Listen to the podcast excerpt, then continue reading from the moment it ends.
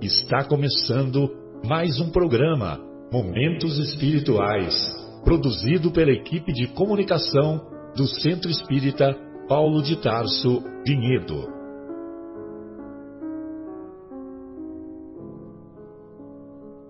Se guardas contigo o estigma do sofrimento, indagando pela solução dos velhos problemas do ser e da dor, se percebes a nuvem que prenuncia a tormenta e o vórtice traiçoeiro das ondas em que navegas, vem conosco, estudemos a rota de nossa multimilenar romagem no tempo, para sentirmos o calor da flama de nosso próprio espírito a palpitar e morredouro na eternidade, e acendendo o lume da esperança, perseveremos juntos em exaltação de alegria que Deus, o Pai de infinita bondade, nos traçou a divina destinação para além das estrelas.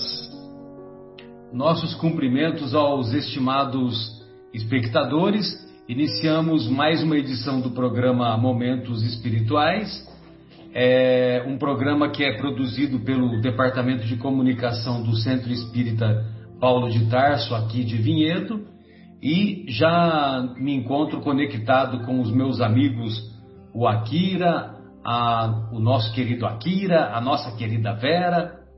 E hoje abordaremos na primeira parte do nosso programa o capítulo 25 de O Evangelho segundo o Espiritismo, capítulo intitulado Buscai e Achareis. E na segunda parte do programa é, finalizaremos o, o capítulo relativo a que conta a história da, da morte da Lívia lá no circo romano e que tanto nos envolveu na obra há dois mil anos.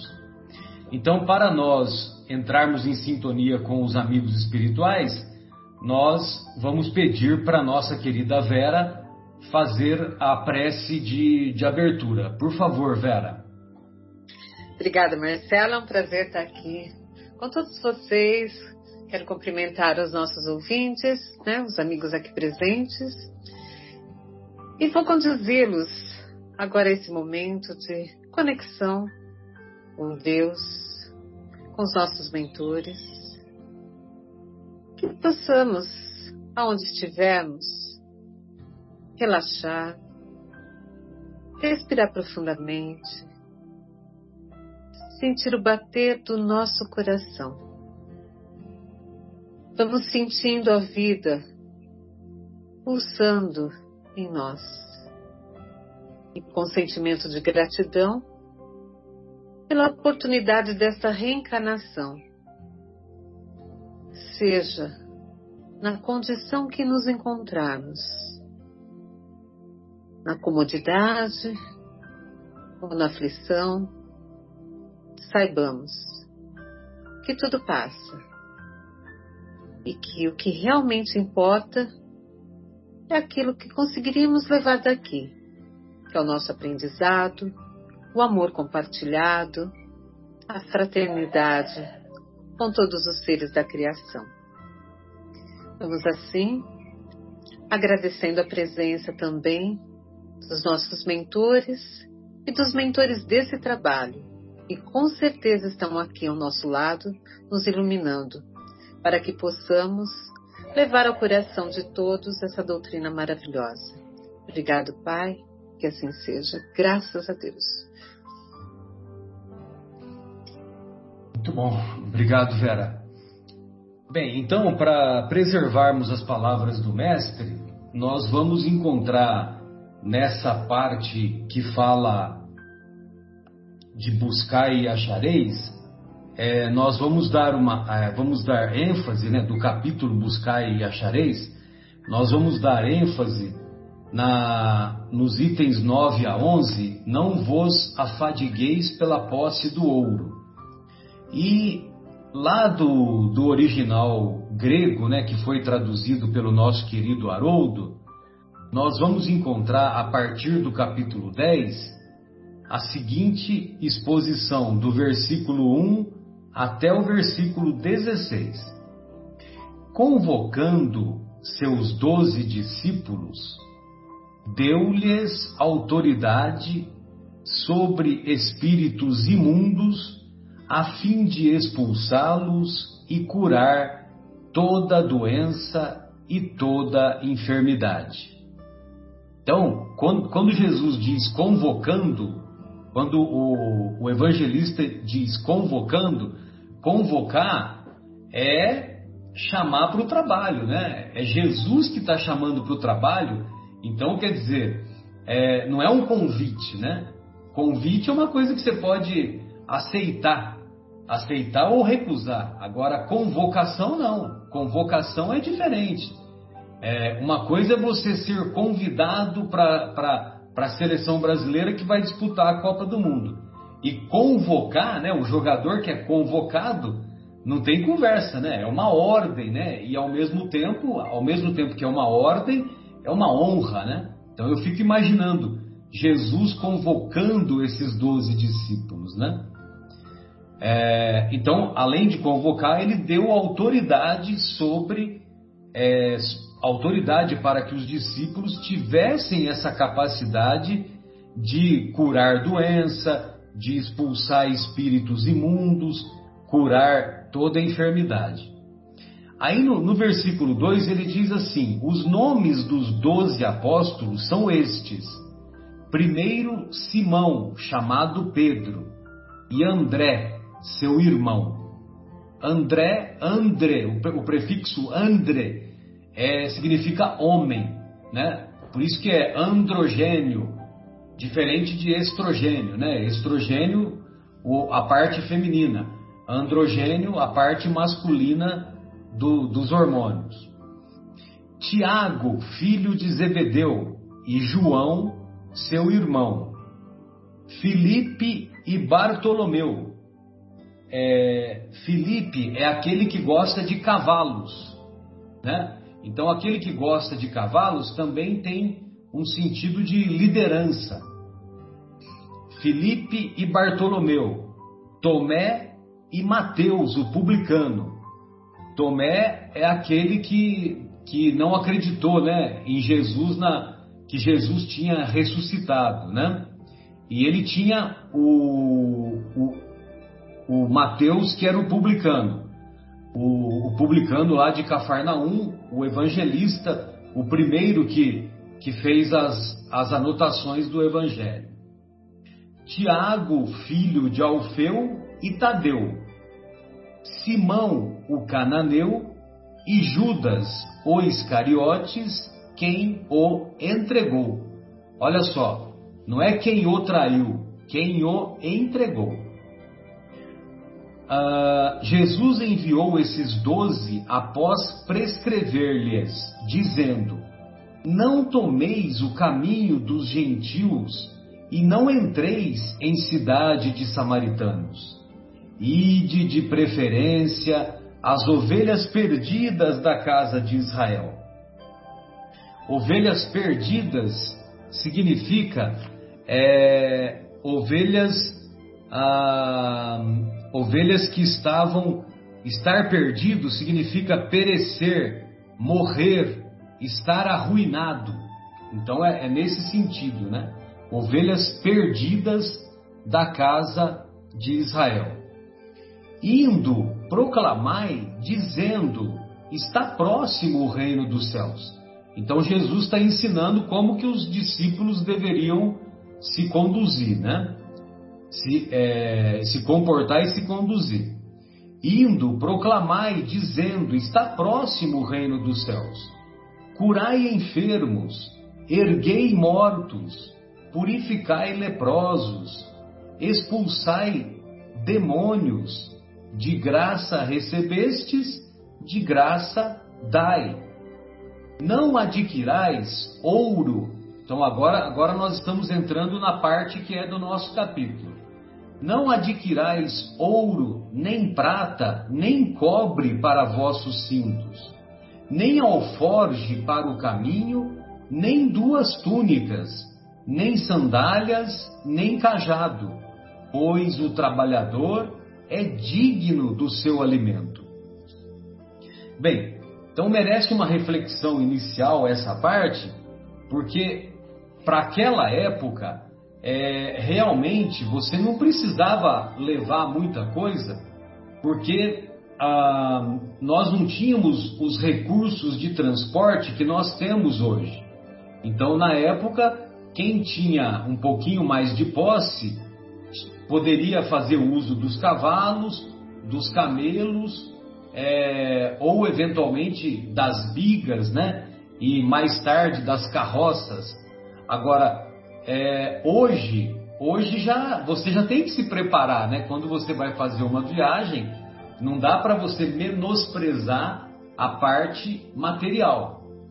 Mas o que Jesus quer deixar claro aqui, quando ele diz, pois o trabalhador é digno do seu alimento, então significa que, que o, os apóstolos deveriam confiar na providência divina, porque essa confiança na providência divina demonstraria que a providência divina se, em, é, se incumbiria de é, de oferecer as coisas que seriam necessárias para eles, discípulos, fazerem as pregações.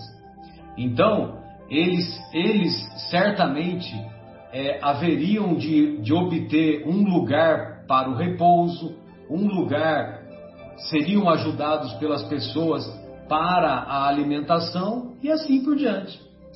Assim como Paulo, mais tarde, como nós vimos na obra Paulo e Estevão, Paulo mais tarde, quando ele chegava sem recursos nas cidades, é, como ele era como ele era tecelão, então ele procurava as tendas de ofício, oferecia o trabalho dele em troca da alimentação e em troca de um lugar para dormir. Então, várias vezes ele fez isso.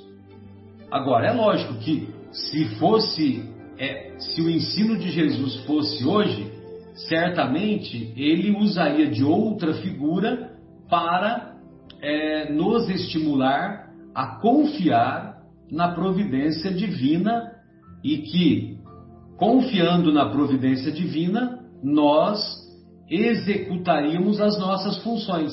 Então, por exemplo, é, eu me lembro que o Divaldo Franco ele conta que havia um pregador espírita lá na época que ele era jovem. Eu me esqueci o nome desse, desse pregador, né? É, desse expositor. E ele, é, ele era a, caixeiro viajante, né? Então ele vivia percorrendo as cidades, né? E vendendo as suas mercadorias durante o dia e à noite ele ia fazer as pregações, entendeu? Então, durante o dia, ele trabalhava para o próprio sustento, mas à noite ele procurava, principalmente lá na, naquelas cidades, nas cidades pequenas lá do interior da Bahia, que certamente não tinha muitos, muitas casas espíritas como temos hoje, né? Hoje nós, qualquer cidade tem pelo menos meia dúzia de casa espírita, né? Mas na, na época lá do Divaldo era muito raro. E quando era necessário, ele ia fazer as pregações na praça pública mesmo, né? Com fé e com coragem, né? Ah, bem, aí continua Jesus, né, no versículo 11: Em qualquer cidade ou aldeia que entrardes, examinai quem nela é digno e permanecei ali até sairdes. Ou seja, sempre tinha alguém que dava o pouso e você acabava, e eles acabavam fazendo amizade com aquela pessoa e estendendo o período que ficava naquela aldeia, naquela cidade. E, e lógico que fazia amizade e, e ao mesmo tempo eles, eles detectavam se aquela pessoa era uma pessoa digna ou não. Ao entrardes na casa, saudai-a, e se a casa for digna, venha sobre ela vossa paz. Se, porém, não for digna, retorne vossa paz para vós. E se ninguém vos receber, agora é que é demais, né? É o, o versículo 14. E se ninguém vos receber, nem ouvir as vossas palavras, saindo daquela casa ou cidade, sacudi o pó dos vossos pés. E na tradição oral do cristianismo primitivo, Vera, Akira, estimados ouvintes, estimados espectadores, na tradição oral o, os, do cristianismo primitivo, ou seja, aqueles ensinamentos que eram passados de boca a boca, então os cristãos dos primeiros séculos, eles diziam que os apóstolos eles agiam dessa maneira mesmo. Quando eles não eram recebidos, eles usavam o gesto material de sacudir o pó das sandálias, né? Entendeu? Eles faziam é, literalmente, né? Eles é, seguiam literalmente o ensino de Jesus. Então, sacudi o pó dos vossos pés. Sacudi o pó dos vossos pés. Amém vos digo, do, no versículo 15, que haverá mais tolerância no dia do juízo para a terra de Sodoma e Gomorra do que para aquela cidade. Olha só. Então, se você vai num lugar para ensinar os, as, a, ensinar os conceitos, os princípios que, que todos sabemos são, são princípios que vêm da esfera de Jesus. E essa e as pessoas é, nos menosprezam, nos ironizam, não dão o devido valor, então essas pessoas ou aquela coletividade ou aquela aldeia ela, aos olhos de Deus, será tratada pior do que Sodoma e Gomorra. E, e, e esse conceito é um conceito semelhante é, quando Jesus diz para os fariseus, ele, é, os fariseus hipócritas, né, que têm o conhecimento da lei, mas não praticam, tomara que não seja o nosso caso, individualmente e coletivamente também, né? Que nós temos conhecimento e não e muitas vezes não praticamos, mas pelo menos nós, te, nós estamos voltados, temos o impulso, pelo menos, da prática do bem. É, então, os fariseus lá da época, Jesus diz, diz para os fariseus: as prostitutas e as pessoas de má vida vos antecederão no reino dos céus. Olha só essa passagem. Vocês se lembram dessa passagem? Que num determinado momento o mestre fala isso, né? Ou seja, alcançará a evolução espiritual mais rapidamente, alcançarão as pessoas de má vida, as prostitutas, chegarão na frente dos fariseus hipócritas. É, Eis que eu vos envio como ovelhas no meio de lobos. Sede prudentes, como as serpentes, e inocentes, puros, como as pombas. Então, essas são as primeiras palavras que Jesus falou a partir do capítulo 10. É, a, é o sermão para os doze discípulos, né? ele é conhecido também como sermão para os doze discípulos, e vejam vocês a riqueza de ensinamentos que nós vamos é, detectar nessa passagem, sobretudo a importância que devemos dar em demonstrar a confiança na providência de Deus. Então, confiar é fiar com, né? Fiar é tecer, fazer o tecido. As pessoas é, as pessoas, os tecelões antigamente, eles, eles é, trabalhavam juntos. E, e, esse trabalho, esse trabalho em conjunto, eles fiavam os tecidos, né? Fio a fio.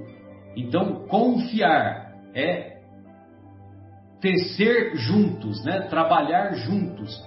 Trabalhar juntos com a sintonia na providência divina, demonstrando fé, demonstrando coragem, demonstrando confiança no, na sabedoria divina que haverá de nos dar os recursos necessários, não só para o nosso autoaprimoramento, como também para que sejamos capazes de estimular aqueles que cruzam o nosso caminho. Bem, amigos, eu me estendi mais do que eu gostaria né, nessa, nessa primeira parte e eu gostaria de ouvir o que o nosso querido Akira separou para nós. Por favor, Akira. Opa, obrigado, Marcelo. E obrigado aí também aos nossos ouvintes, né? E aproveitando, Marcelo, pegando o gancho aí da sua fala, né, da sua explanação, né, sobre é, o trabalho, né, dos apóstolos, né, que é, seguindo o exemplo de Paulo de Tarso, né, Saulo na época ainda, quando ele foi para Damasco e depois foi convertido e aí ele acabou-se as provisões, acabou o dinheiro e o que fazer com relação a hospedagem, né? É isso mesmo, né? É um trabalho, como se diz, buscai é, os tesouros no céu, né? É um trabalho que Paulo, ele não sabia o que fazer quando não tivesse mais o recurso financeiro. E foi quando ele procurou então Gamalião. Gamalião disse para ele, olha, você tem, você, o seu pai ele ensinou um ofício, né? O ofício de ser tecelão. Então, durante o dia, ele, ele se dedicava é, para se subsistir, ou seja, para sua subsistência, ele trabalhava para garantir o seu, seu alimento, né? Poder talvez. Você disse Gamaliel, né? Isso. Isso, Gamaliel. Ah, entendi Gamalião, Gamaliel. Gamaliel, Gá. E, e assim temos que ser nós também, né? Ou seja, durante o dia nós vamos trabalhar, por que não? Né? Nós não podemos fazer isso também. Trabalharmos durante o dia para adquirirmos e garantirmos o nosso alimento material. E à noite, né, nos dedicarmos aos, aos estudos e aos trabalhos espirituais, né? É o nosso alimento espiritual, certo? Isso sim é uma forma de nós buscarmos e acharmos os nossos tesouros, né? Os nossos tesouros não são os tesouros materiais, que muitas vezes as pessoas confundem né? no nosso dia a dia, na nossa rotina, na, no mundo como ele está montado hoje, né, estruturado, ele enfatiza muito o consumismo, é, muito valores de consumismo, né? E, e, nós somos seres pensantes, né? Nós somos dotados de inteligência, né? Temos senso de discernimento, nós temos muitas habilidades em relação a outros seres que Deus criou e que habitam esse planeta. Porém, a gente acaba se desvirtuando um pouco, né?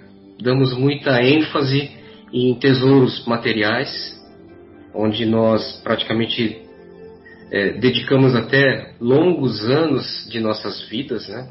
Em busca de tesouros que podem ser corroídos pelo tempo, podem ser roubados, né? E esquecemos daqueles tesouros mais valiosos, né? Que são os tesouros do coração, aqueles tesouros valores, né? Que são os tesouros eternos.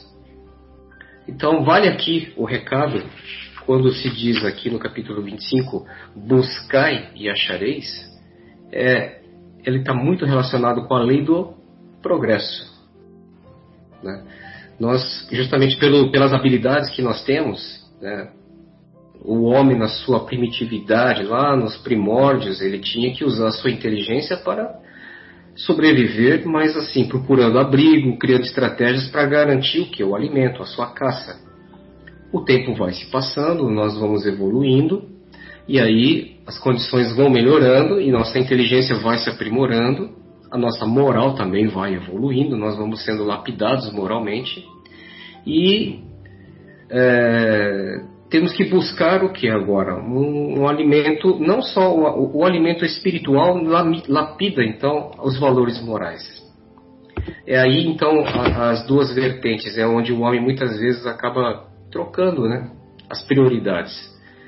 Coloca aí é, valores materiais, né, buscar tesouros materiais em primeiro plano e esquece da família, dos filhos, né, trabalha incessantemente, constantemente para tentar garantir um conforto material, sendo que muitas vezes o próprio filho é, ou a filha, o que ele quer é a companhia, a presença dos pais. Né? Então, vamos buscar e vamos achar sim, o, o achado já está lá, né? Mas vamos buscar aqueles tesouros verdadeiros é, que estão dentro dos nossos corações, que estão dentro dos nossos lares. E rever os nossos pensamentos, porque a sociedade hoje ela está muito focada na, no consumismo e a gente inverte os valores. Vamos sim trabalhar. Lei do progresso é importante, né? A pesquisa, a ciência, ela evolui conforme nossa, os nossos valores morais. À medida que vamos nos depurando, nos tornando pessoas melhores, a espiritualidade vai liberando mais descobertas para a ciência. E assim nós vamos evoluindo, né? desde que façamos boas obras, bons trabalhos com essas novas descobertas. Vamos sim, vamos buscar e vamos achar um, um trabalho dignificante, né? usando bem a nossa inteligência, usando bem o nosso senso de discernimento, usar tudo aquilo, desenvolver todas as boas virtudes para construirmos uma sociedade melhor. Né? Então, esse capítulo 25 é um bom capítulo para nos ensinar o que? O senso de discernimento, né? o senso de responsabilidade que nós temos. Sem esquecer da lei do trabalho, porque é através dos nossos esforços é que nós conseguimos evoluir, não só intelectualmente, mas principalmente espiritualmente falando. Né? Valores morais. É isso, esses são os verdadeiros tesouros do coração e são os verdadeiros tesouros eternos que, que nós temos que buscar. E que infelizmente uma boa parcela das pessoas ainda inverte aí esses tesouros. Tá? É isso, Marcelo.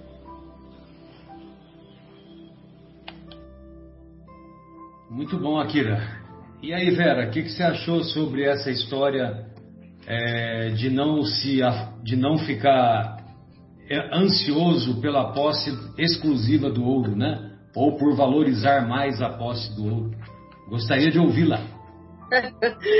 Vamos lá. A gente tem um pouquinho de tempo, Marcelo, e eu vou fazer um pouquinho de reflexão em cima desse capítulo, então. Porque, assim, Kardec ele foi maravilhoso nesse capítulo é, todos os comentários dele, além né, das passagens maravilhosas do Evangelho, é fantástico. É um capítulo pequeno, né? É um capítulo que não tem instruções. Não tem as instruções dos Espíritos. Não tem também. Não né? é só o capítulo que fala sobre sobre o divórcio, sobre o casamento que não tem, né? Esse também não tem. Esse também não tem. E ele foi, ele foi brilhante, é verdade. É é de uma riqueza, assim, principalmente onde ele vem aqui, assim, alimentar a nossa fé, né? Tentar mexer realmente com a nossa fé. O que, que vale a pena mesmo para a gente poder acreditar e confiar, né? Uh, no primeiro trechinho desse capítulo, que é a mensagem ajuda-te e o céu te ajudará, né? Que é o pedisse vos dará, busquei e achareis. Eu vou ler só para a gente fazer um comentário aqui que eu achei interessante, que Jesus nos fala. Né? E, e, voltando, pegando um pouquinho de gancho da sua, da sua fala, Marcelo, como Jesus não gostava e batia na hipocrisia, né? É incrível. A todo instante, ele falando da hipocrisia das pessoas. É o que ele, é o que ele mais combateu, né? É o que ele mais combateu. Então, é uma coisa importante para a gente ponderar em nós mesmos. Até quando nós estamos realmente, assim, nós que procuramos algo melhor, que procuramos eh, os ensinamentos de Jesus para pontuar a nossa vida, se a gente também, em alguns momentos, a gente não é hipócrita. Será que realmente a gente age conforme aquilo que a gente fala? Né? Então, é importante a gente se atentar a isso, porque Jesus bateu muito na hipocrisia. Né? Então, nesse primeiro pedacinho que ele fala, pedisse vos dará, buscai e achareis, Batei a porta e se vos abrirá, pois todo aquele que pede, recebe, e quem procura, acha, e se abrirá aquele que bater a porta. Qual é o homem dentre vós que dá uma pedra a seu filho quando se lhe pede pão? Ou lhe pedindo um peixe dá uma serpente? Que pois, se, pois, sendo maus como sois, é isso que eu quero chamar a atenção. Ele fala assim, sendo maus como sois, sabeis dar boas coisas aos vossos filhos, com quanto mais forte razão vosso Pai que está no céu dará os verdadeiros bens àqueles que lhe pedirem, né? Então, quando ele fala que sendo maus como sois, eu acho que ele quis dizer que vocês que são tão perfeitos ainda, vocês dão coisas boas para os seus filhos quando uhum. pedem. Né? Imagina o pai que é perfeito, o que nos dará? Então, a importância da gente confiança, a, a confiança que a gente tem que ter né, na providência divina.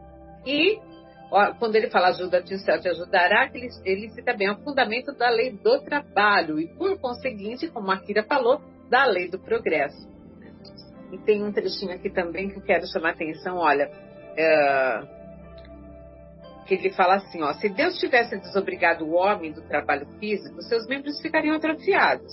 E se não obrigasse ao trabalho da inteligência, seu espírito permaneceria na infância no estado de instinto animal. Então a gente precisa das necessidades para desenvolver a nossa inteligência, né? É por isso que fez do trabalho uma necessidade e disse-lhe: buscai, achareis, trabalhar e produzireis. Olha só, trabalhai e produzireis. Deste modo, sereis filhos de vossas obras. Tereis o mérito da sua realização e sereis recompensado segundo o que fizerdes. Porque quando a gente fala assim, ai, uh, não se apoquente né, com as coisas materiais, tudo, parece que a gente vai cair tudo do céu. E não é assim. Nós temos que fazer a nossa parte e ter a confiança que as coisas se abrirão para nós a partir do momento que a gente cumpre com o nosso papel. Então, trabalhar é necessário, sim, a gente precisa, mas uh, tudo com equilíbrio, né? E eu vou comentar isso um pouquinho depois, quando a gente entrar mais no, trecho de hoje mesmo. Eu quero, eu, vamos lá. E tem um trecho aqui também que é do, do, do trecho seguinte: observar os, observar os pássaros do céu. Gente, isso aqui é pura poesia. Esse trecho aqui eu vou deixar para fechar depois, Marcela, essas palavras de Jesus depois. Mas ele fala assim: olha só, quando a fraternidade, aqui são palavras de Kardec, quando a fraternidade reinar entre os diversos povos, como entre as províncias de um mesmo império, o supérfluo momentâneo de um suprirá a insuficiência momentânea do outro, e todos terão o necessário. Olha o equilíbrio aqui, né? Um que tem mais vai poder compartilhar com aquele que tem menos e todos viverão bem, mas somente quando a fraternidade reinar. É, será que nós estamos muito distantes desse reino da fraternidade ainda nesse, nesse mundo? Eu pergunto. será que estamos? Eu acredito que a gente está num princípio já, né? Apesar de tanta coisa que a gente vê, tanta ganância, tanta busca pelo poder, eu acredito que nós estamos num caminhar ainda, aliás, ainda não, já, num caminhar para esse reino de fraternidade, da fraternidade pura. Porque ah, no dia a dia a gente percebe essa busca incessante pelo materialismo, gente, a gente fica numa ansiedade. Ah, a ansiedade está consumindo a gente na busca de ter que trabalhar, ter que uh, cumprir com as suas obrigações. E aí a gente se volta, em algum momento a gente se cansa de tudo isso e se volta para si mesmo, se volta para a espiritualidade em busca de algo maior. E é o que está acontecendo. A humanidade, eu já falei aqui isso, a humanidade está cansada. E a gente vê ela se voltando, as pessoas tendo a necessidade da busca de algo mais. Então, se voltando para a espiritualidade, nós percebemos, não só dentro das casas espíritas, como qualquer outro tipo de espiritualidade, as pessoas, as pessoas buscam alguma coisa, alguma coisa que vá trazer um conforto, vá trazer uma paz para o seu coração, um equilíbrio, como eu sempre, eu gosto muito dessa palavra do equilíbrio, acho que a gente tem que sempre buscar o nosso equilíbrio. Então, uh, porque essa, uh, esse consumismo, como a Kira falou, não está suprindo mais as necessidades do espírito. E nós estamos no momento de vivenciar as necessidades do espírito agora.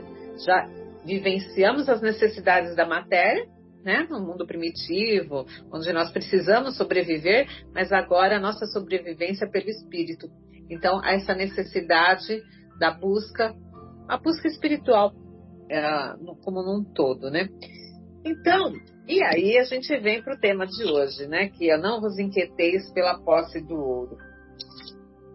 Um, achei interessante essa, esse trecho também que o Marcelo frisou bem, sacudindo, você repetiu duas vezes, né? Sacudir a poeira dos vossos pés ao sair dessa casa. E a gente tem que fazer mesmo isso com as coisas do nosso dia a dia que não nos serve, que nos, uh, nos frustra. Sacode a poeira, né? manda isso aqui para longe e segue em frente. E vamos continuar nossa busca. Então, como eu já falei, vamos lá. O Evangelho fala, já li aqui para vocês: buscai achareis, ou trabalhar e produzireis, porque sereis filhos de vossas obras, terei mérito de suas realizações e sereis recompensados segundo o que fizerdes. É o mesmo que a gente fala, que é o quem planta vai colher. Tá? Então, o buscar e achareis está estritamente ligado à lei do trabalho e à lei do progresso, que são leis morais. E nós vamos encontrar essas leis morais no livro dos Espíritos. Né? São e, buscando, eh, e também buscando no Livro dos Espíritos sobre a lei do progresso, na questão 779, os Espíritos nos dizem assim: o homem se desenvolve por si mesmo, naturalmente, mas nem todos progridem ao mesmo tempo e da mesma maneira. É então que os mais adiantados ajudam os outros a progredir pelo contato social. Aquilo que eu acabei de falar sobre essa fraternidade, essa fraternidade universal que nós precisamos implantar no planeta, né? Então, olha que trecho fantástico, né, para a gente entender como a sociedade deve ser né, os espíritos nos falando. Mais à frente, é bom, aí uh, não vos inquieteis pela posse do ouro. Jesus aqui falando aos seus apóstolos, né, porque ele estava mandando eles, né, vai fazer aquilo que eu faço, né, sai fora e vamos lá, vamos trabalhar, gente, né, e ele estava uh, ensinando eles como eles deveriam se portar com isso, né. Uh, então ele fala nessa instrução, quando ele reúne os instruídos, ele disse para que confiassem na providência divina. Isso é para nós também. Confiemos, não é só para os apóstolos. Hoje nós somos também como esses apóstolos, como esses discípulos de Jesus. Nós precisamos trabalhar e trabalhar, difundir esses ensinamentos de Jesus, né? E confiar sempre na providência divina. E é justamente que isso é complicado para nós. Confiar na providência divina naquela aflição, dá uma aflição no nosso coração, como eu falei para vocês, a ansiedade consome a gente e a gente não confia. Mas façamos um balanço na nossa vida, olhemos para trás os muitos momentos que a gente passou. Né? Quanto que a providência divina não atuou em nossa vida já. Busquemos esse caminho. E a gente vai ver a cada instante um milagre milagre, entre aspas, né? Eu falo assim, que acontece, que é Deus agindo na nossa vida. Quando a gente acha que não tem mais nada, a gente já falou sobre isso aqui, achei assim, não sei se foi quem que foi, se foi o Mauro que falou, ou o Fábio, do fundo do poço, né?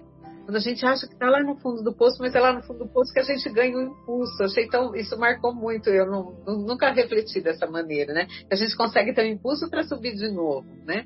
E a gente vê que quando você acha que não tem mais nada, alguma coisa se abre, alguma solução vem. Lá no fundo do poço, Vera, tem é. uma mola propulsora que está escondidinha. Então a gente tem que se esforçar para encontrar essa mola propulsora. E aí Verdade. essa mola propulsora você dá um impulso e sobe. E isso que você falou também de, da humanidade, que a humanidade está cansada de sofrer. Então, quer dizer, isso, é, isso também é uma boa notícia, né?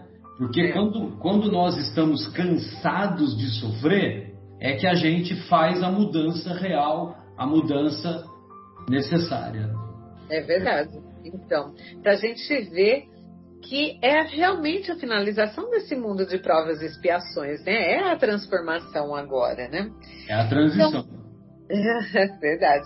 A preocupação em cumprir com as nossas obrigações frente à sociedade, pagando as nossas contas, mantendo um estilo de vida focado naquilo que eu quero mostrar aos outros e não realmente aquilo que eu necessito, né? Torna-se essa nossa principal causa de viver, que não deveria ser isso, e sim o meu propósito de vida como ser eterno, com as responsabilidades bem dosadas frente à minha atual encarnação. E sempre confiando, pois Jesus nos disse: aquele que trabalha, fala aqui no Evangelho, merece ser alimentado. Então é o caminhar no bem, gente. As oportunidades surgirão com aquilo que nos é necessário, mas precisamos caminhar. Vamos ficar sentadinho esperando, ou deitadinho esperando, ou chorando ou lamentando. Não. Façamos a nossa parte, vamos caminhar, né? Uh, e eu queria ver, Marcelo, então, esse trecho maravilhoso, que eu sei que não é o tema de hoje, mas não adianta. Quando você passar por esse capítulo, eu vou ler esse, esse trecho, porque eu amo. que é observar, e eu acho que isso aqui alimenta tanto a nossa fé, pelo menos me alimenta, me alimenta muito, me conforta muito, que é observar os pássaros do céu. Então, são palavras de Jesus que estão no Evangelho, tá? Que é Mateus, uh, capítulo 6, itens 19 a 21 e 25 a 34. Não acumuleis tesouros na terra, onde a ferrugem e os vermes os consumirão, onde os ladrões os desenterram e os roubam. Acumulai tesouros no céu, onde nem a ferrugem, nem os vermes os consumirão onde os ladrões não penetram nem roubam, pois onde está vosso tesouro também está o vosso coração. É por isso que vos digo: não vos inquieteis por encontrar o que comer para o sustento de vossa vida, nem por terdes roupas para cobrir vosso corpo. A vida não é mais do que o alimento, e o corpo mais do que a roupa? Observai os pássaros do céu, eles não semeiam e não colhem e não guardam nada nos celeiros, mas vosso Pai Celeste os alimenta. Vós não sois muito mais do que eles? E quem é aquele dentre vós que pode, com todos os seus cuidados, acrescentar à sua estatura a altura de um côvado? Porque também vos inquieteis pela roupa? Observar como crescem os lírios dos campos, eles não trabalham nem fiam. Entretanto, eu vos declaro que nem mesmo Salomão, em toda a sua glória, nunca se vestiu como um deles. Se, pois, Deus tem o cuidado de vestir desse modo uma erva dos campos, que hoje existe que amanhã será lançada na fornalha, quanto mais cuidado terá em vos vestir, homens de pouca fé. Não vos inquieteis dizendo que comeremos ou que beberemos ou com que nos vestiremos, como fazem os pagãos que procuram todas essas coisas. Vosso Pai sabe que tendes necessidade delas. Buscai, pois, primeiramente o reino de Deus e sua justiça, e todas essas coisas vos serão dadas de acréscimo. Por isso, não fiqueis inquietos pelo dia de amanhã, pois o amanhã cuidará de si mesmo. A cada dia basta a sua aflição. Um trecho maravilhoso, né? Muito lindo isso aqui. Então é simplesmente assim: faça o que tem que fazer. Seja você, os pássaros, os lírios, toda a natureza simplesmente é. Hum? Então, é, essas palavras eu fico até emocionada quando eu leio isso aqui. E... Essa parte é muito emocionante. Quando a Akira falou, eu quase que eu é. complementei, né? Que os, os bens que os vermes e as ferrugens não consomem, né, Akira? Isso mesmo. Então é isso. É isso, Marcelo. E assim, aqui finalizando esse capítulo, fala assim, Kardec fala assim para nós, ó. O mesmo diz hoje o Espiritismo a seus adeptos. Não violenteis nenhuma consciência. Não forceis ninguém a deixar sua crença para adotar a vossa não amaldiçoeis os que não pensem como vós. Acolhei os que vêm até vós e deixai em paz o que vos repelem. Lembrai-vos da palavra do Cristo. Antigamente, o céu era tomado com violência, mas hoje o é pela brandura. Né? Então, eu deixo aqui assim palavras para a gente encerrar. A gente precisa de confiança e serenidade. Era isso, Marcelo. É, em uma das cartas do Paulo, que agora eu não vou me lembrar, eu só vou me lembrar do, do pensamento, né? E, e todos devemos nos recordar que as cartas de Paulo elas foram é, ditadas e inspiradas num trabalho conjunto com Estevão, né? Estevão, Estevão é que fez uma parceria espiritual com Paulo. E Estevão é da mesma esfera espiritual do Cristo, de Jesus, né? Então, os ensinamentos contidos nas cartas de Paulo são ensinamentos complementares a, aos ensinos do Mestre. Então, num determinado momento, ele diz isso: quem trabalha, come, quem não trabalha, não come. Agora, o quem trabalha, come, não é só no sentido material. Então, o trabalhador que está lá batalhando pelo seu, pelo seu alimento, é, ele vai ter como, como resultado do seu trabalho, ele vai ter o ganho que vai possibilitar o seu sustento. Então, isso na parte material. E na parte espiritual também vale, porque se você trabalha o seu mundo interior para deixar de agir com hipocrisia, para fazer uma avaliação constante sobre o seu procedimento, para se esforçar, né, se esforçar em estar voltado para a prática do bem, para indagar a si próprio se, é, se você fez o melhor que você podia fazer nas mais variadas atividades do dia. Então, se você faz isso, é, é como diz Kardec, reconhece-se o verdadeiro espírita pelos esforços que faz em melhorar-se.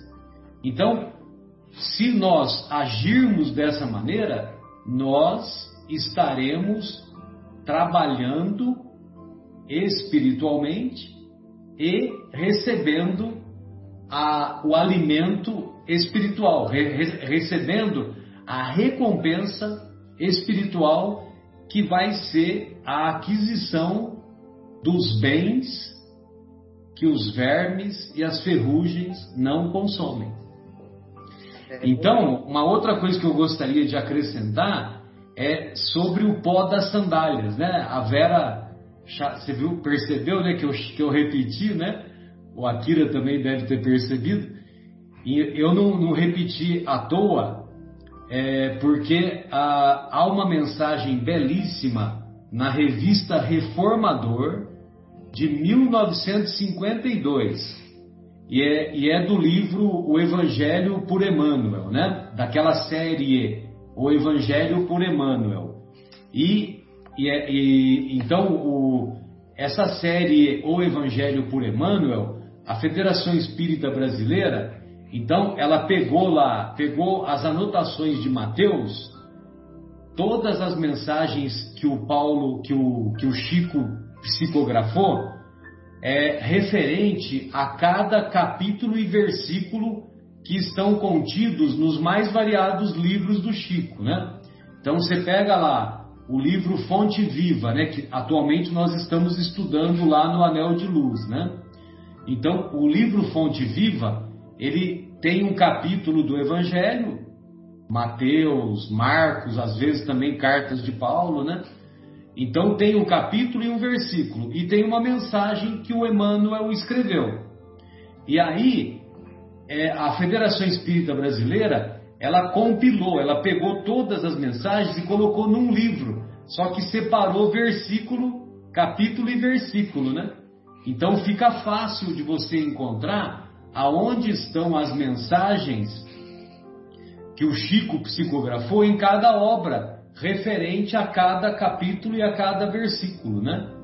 E nesse versículo, nesse versículo referente às poeiras, e se ninguém vos receber, nem ouvir as vossas palavras, saindo daquela casa ou cidade, sacudi o pó dos vossos pés. Que é o Mateus capítulo 10, versículo 14. E aí, na, na revista Reformador de 1952. Olha só a grandeza dessa dupla, né? Chico Emmanuel. Olha só o que, que ele fala, o que é o pó das sandálias, que o Akira e a Vera até já deu uma adiantada, né? Só que o, o Emmanuel dá uma aprofundada. O pó das sandálias, amigos, é a preocupação doentia de recebermos o incenso das considerações sociais. Ou seja, é, muitas vezes nós vamos em busca do prestígio, de ter prestígio na sociedade, né? De sermos admirados no núcleo de nossa convivência. Então, isso daí, na visão do, do Emmanuel, na visão dos benfeitores espirituais, é o pó da sandália, é uma inutilidade. O pó das sandálias é a tristeza improdutiva. Olha que interessante. Tem tristeza que é produtiva, mas tristeza improdutiva não. É mais ou menos como o nosso querido Marcelo Rossi, o padre Marcelo Rossi, ele diz, né?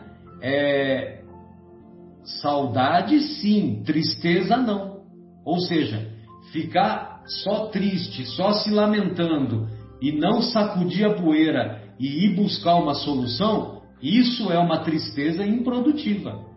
Agora, é, agora tristeza produtiva é aquela que, lógico, que promove o amargor, o dissabor nas, na, no nosso relacionamento, na nossa convivência, mas nós vamos em busca da solução. Nós vamos buscar a mola propulsora lá do, do fundo do poço. Então, o pó das sandálias é a preocupação doentia de recebermos o incenso das considerações sociais, é a tristeza improdutiva, é a dilaceração inútil perante a ignorância dos outros é o anseio por resultados das nossas ações mais elogiáveis. É a revolta contraproducente junto às sombras do mal.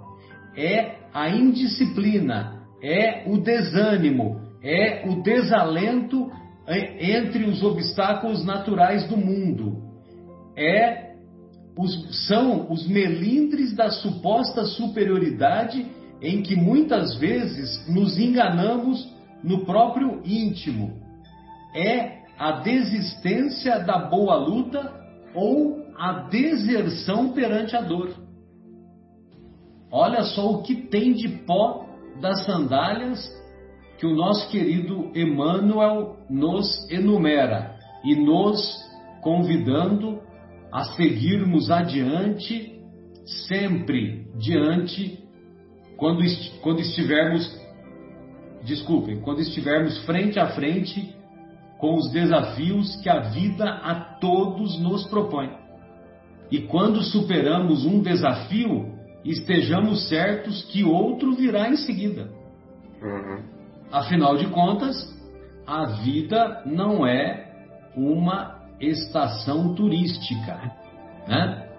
Lógico que de vez em quando é bom é, nós termos essa possibilidade de visitar uma estação turística. Agora, achar que é só turismo o tempo todo, mesmo, mesmo para quem trabalha com turismo, quem trabalha com turismo está lá, é, tá lá defendendo o pão dele, né?